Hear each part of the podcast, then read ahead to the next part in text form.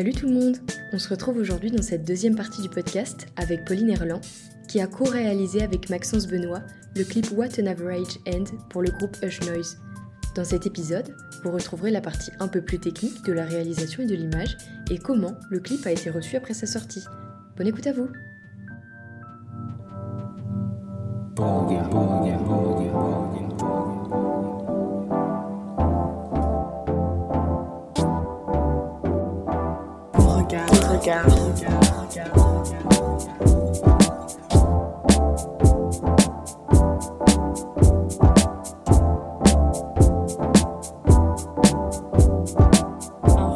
suffit.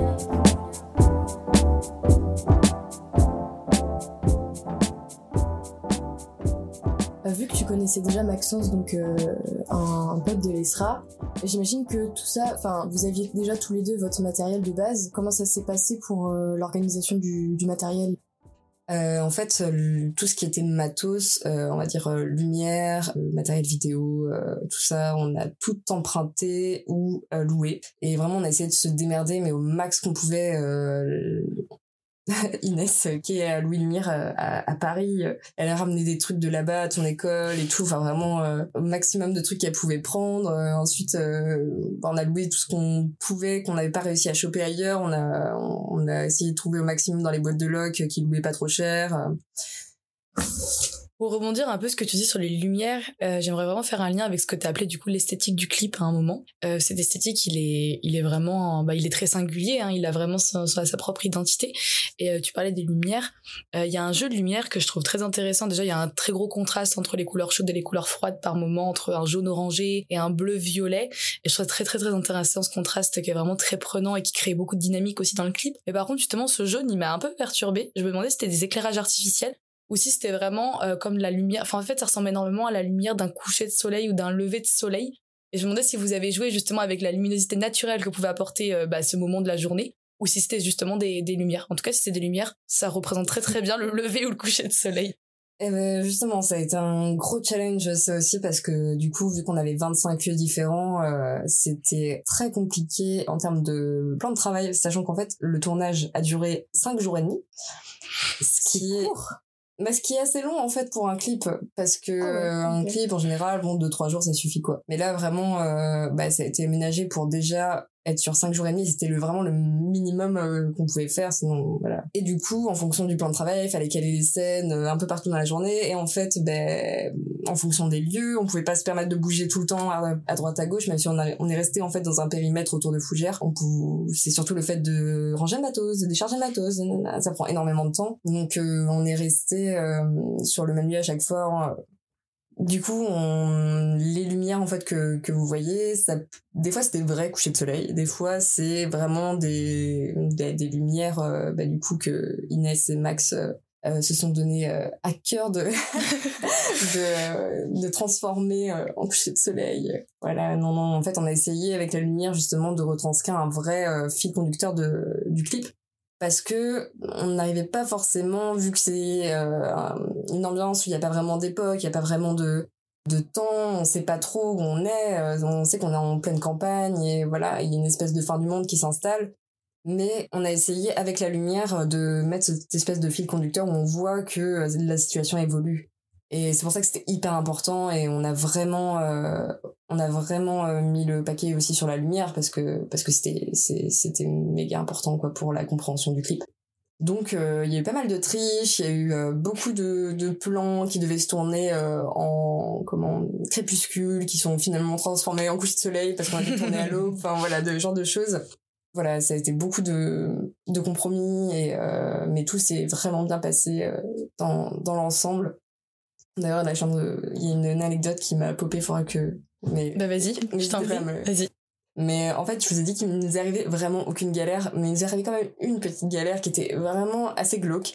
En fait, on, on a casté des jumelles euh, pour euh, la scène de l'écurie, qui est pas du tout, euh, du coup, des jumelles maintenant, je vais vous expliquer pourquoi. On a mis énormément de temps à trouver, euh, vraiment, c'était dans les dernières semaines. Oh, enfin, on trouve quelqu'un, euh, deux filles euh, qui habitent à Rennes, qui, se ressemblent exactement tout ce qu'on voulait et tout, genre parfait, quoi, les cheveux longs, parce qu'on voulait qu'elles se coupent les cheveux.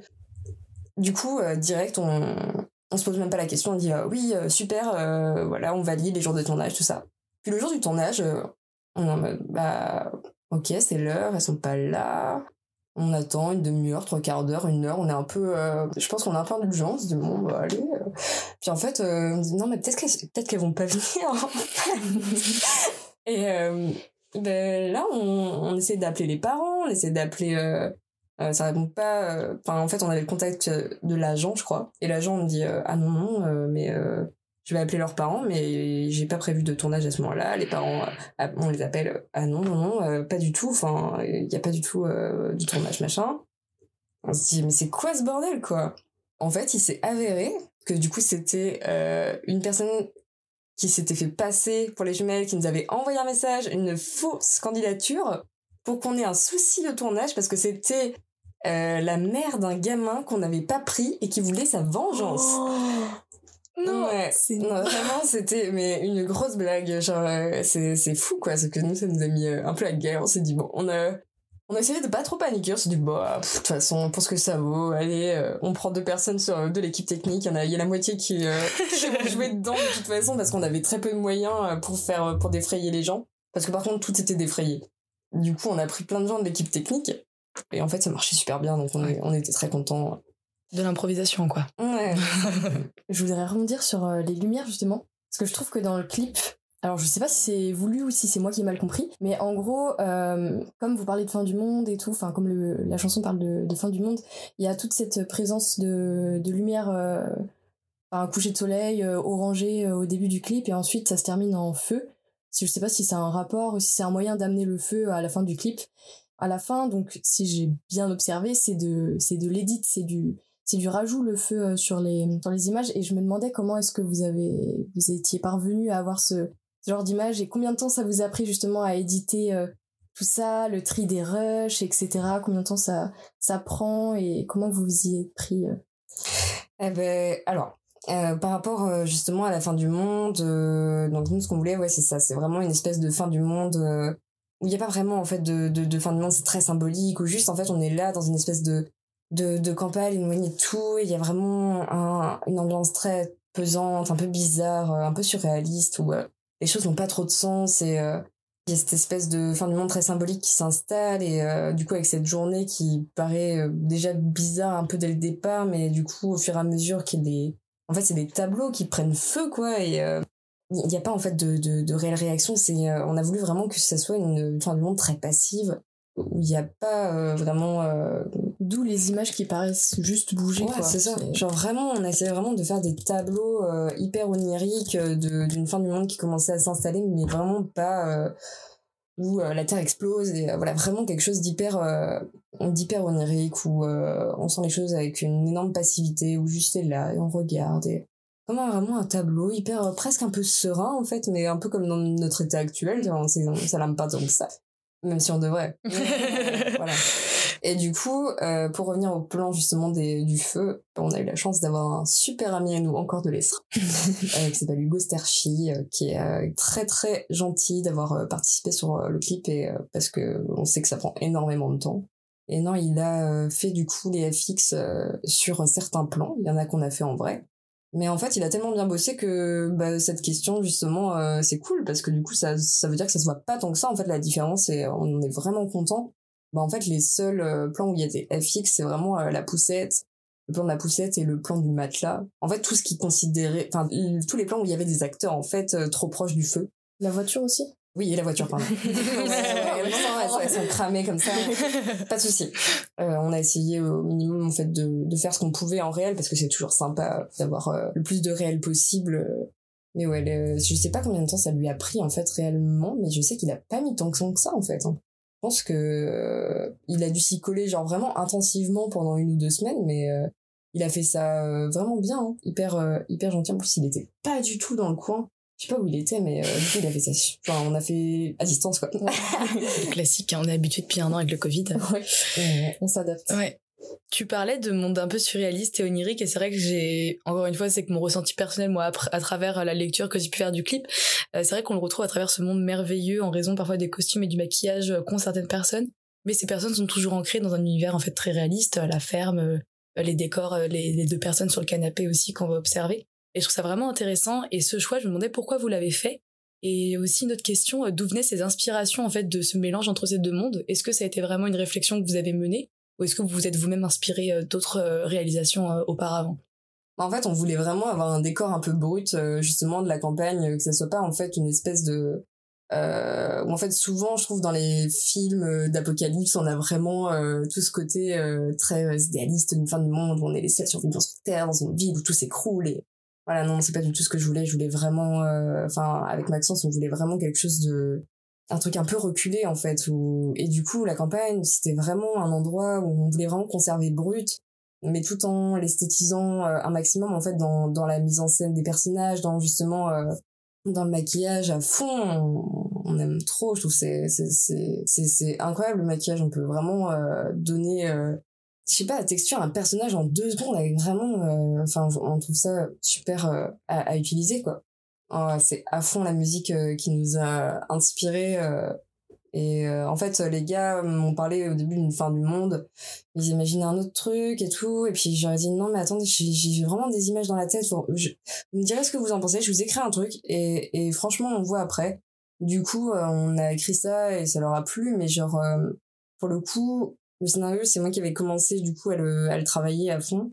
C'est des images vraiment qui sont sorties de ma tête. On va dire, j'ai pas, je suis pas quelqu'un qui va beaucoup enfin je, je m'inspire pas volontairement je, je, je, je, fais beaucoup avec euh, avec ce que je ressens avec mes images et euh, c'est quelque chose qui m'a comment un bon côté pour moi et en même temps pas tellement parce que du coup j'ai du mal aussi à, regarder ailleurs aussi euh, je veux à m'inspirer de d'autres je connais pas énormément énormément de choses j'ai l'impression de, de connaître rien alors que j'en connais mais je veux dire c'est c'est c'est un peu aussi le truc de bah du coup pas mettre de je me mets pas de barrière en fait euh, j'en parlais de ouf avec Zoé et euh, c'est vrai que on a une façon de d'écrire qui est, qui est assez différente parce qu'elle va vraiment penser en fait euh, de ce qui est réalisable de ce qui n'est pas de s'inspirer de choses qu'elle elle regarde elle prend beaucoup de temps pour regarder plein de choses et moi très peu je me mets vraiment à faire ça en ce moment parce que je me rends compte à quel point c'est c'est bien mais en même temps des fois je me rends compte que ça bloque aussi mais, euh, mais ouais, c'est des façons de travailler qui sont différentes et qui sont euh, hyper intéressantes de toute façon des, des deux côtés. Après, bah, ça vient euh, indirectement. De toute façon, j'ai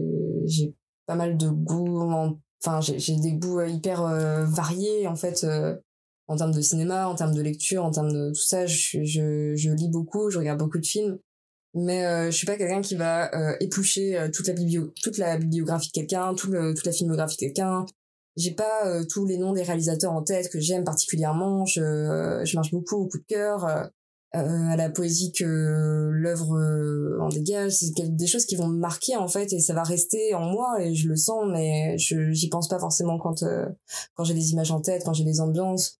Je me rends compte que je m'inspire énormément de mon quotidien, de, de aussi ce que de mes émotions en fait principalement. Donc une fois que le clip a été réalisé, vous avez commencé à diffuser le clip sur les différentes euh, plateformes YouTube. Euh... Ouais, bah YouTube, ouais. Euh, on a, on, bah en fait on a, on a, on n'a pas vu d'extrêmement de grosses stratégies euh, derrière. On, ouais je sais pas, moi je suis pas hyper calée là-dedans. Même par exemple, euh, euh, bah, c'est leur premier album, on, on sait pas, on connaît pas les strates, on sait pas qu'il faut y prendre trois mois à l'avance, voire plus, euh, pour euh, vraiment contacter les journaux, les machins, les trucs. Du coup, c'est c'était hyper intéressant en fait aussi de, de voir sur le tas, de se rendre compte que ah ouais, en fait, bah là on est en train d'envoyer des mails, mais il fallait faire avant, avant que le clip soit publié. Ah ok, parce qu'ils voulaient l'exclusivité. Ok. En fait, c'est des choses qui, euh, genre comme ça, paraissent euh, anodines, mais en fait, euh, faut prévoir tout, quoi. Et du coup, comment ça a été reçu finalement, même si vous n'avez pas eu prévu tout ça en amont?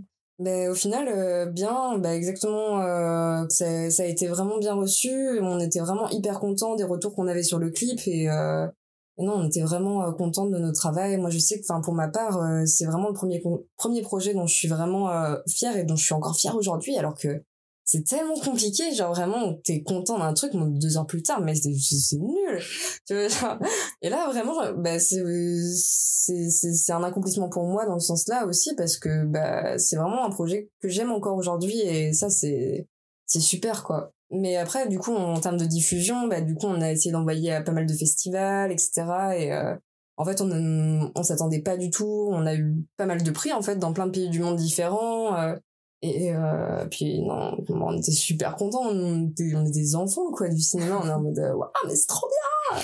Ah quoi, ça va être diffusé à Saint-Pétersbourg? Ah et, euh, enfin, bref, euh, chaque pays on était en mode trop fou quoi.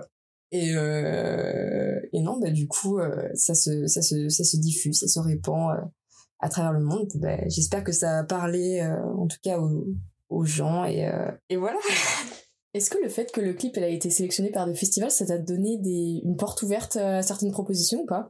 Alors je sais pas, je pense que oui parce que mine de rien le fait d'avoir euh, gagné des festivals, le fait de le poster, c'est des choses qui tiltent euh, aussi sur les gens qui s'y connaissent pas du tout, qui sont pas forcément intéressés par les clips, par les machins, par les par le cinéma en général. Des fois on dit ah mais non mais lui il a remporté un prix, Hum, ça doit être vraiment bien ce qu'il fait. hum. Et du coup euh, bah en fait ça m'a amené à avoir pas mal de de, de personnes du coup euh, qui donnaient un peu mon contact euh, à droite à gauche. Et euh, du coup là j'ai des j'ai des clips de prévus du coup notamment avec un groupe de Rennes qui est qui est super d'ailleurs qui s'appelle Align in der Badeban je sais pas si vous connaissez.